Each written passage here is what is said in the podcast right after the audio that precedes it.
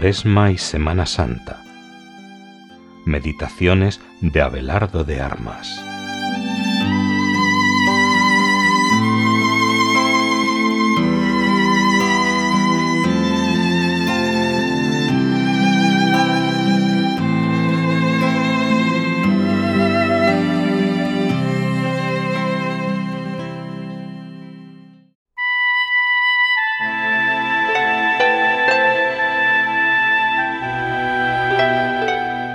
Martes Santo.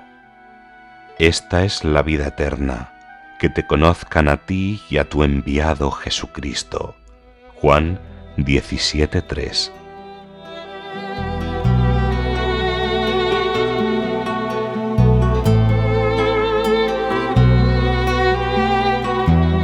¿Te gustaría conocer a Jesús? ¿Por qué? Estas preguntas podrían hacerse hoy en una de tantísimas encuestas como se realizan, y las múltiples respuestas darían lugar a un sinfín de consideraciones de todo tipo. Así pues, el conocimiento de Jesús, verdadero Dios y verdadero hombre, es el conocimiento más necesario y es también el conocimiento más excelente, aunque en consecuencia se siga el seguirle por sus propios pasos y nuestra naturaleza parezca resistirse a ello, porque conocer a Jesús implica necesariamente amarle al verle amándome hasta la muerte. El amor exige correspondencia, seguirle, imitarle. Hay que evitar quedarse en un simple admirador de Jesús. ¿Cómo? Tratándole, viviéndole. Renan dijo un día a sus discípulos, Jesús y yo nos conocemos muy bien, pero no nos tratamos. Esto es una gran desgracia. Hay que evitarla. Nuestra dificultad para conocer a Jesús está en la falta de trato. Así, aunque podamos conocerle, no le amaremos.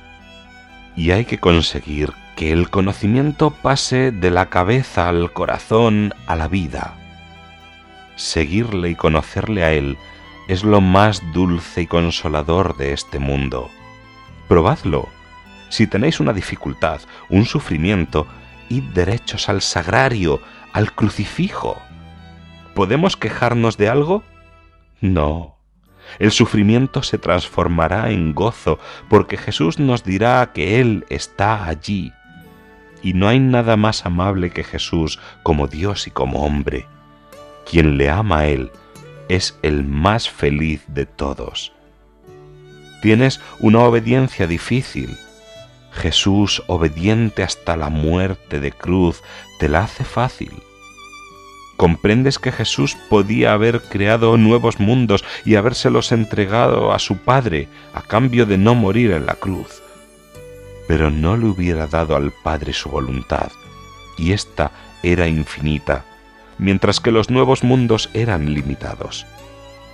Queda entonces claro que Dios prefiere más tu voluntad que todas las obras que puedan nacer de ella, pues la causa es siempre más que el efecto. La voluntad propia es la inmolación mayor que puedes hacer a Dios. Es lo que más le agrada ¿Te parece esto un gran descubrimiento? Pues ha surgido del conocimiento de Jesús en la intimidad del trato. ¿Cuánta paz habría en las almas si se aceptara inmolar la voluntad propia? Mira a la Reina de la Paz. Desde Belén a la cruz ha contemplado al Verbo de Dios inmolándose al Padre. Ella ha logrado el conocimiento perfecto de Jesús.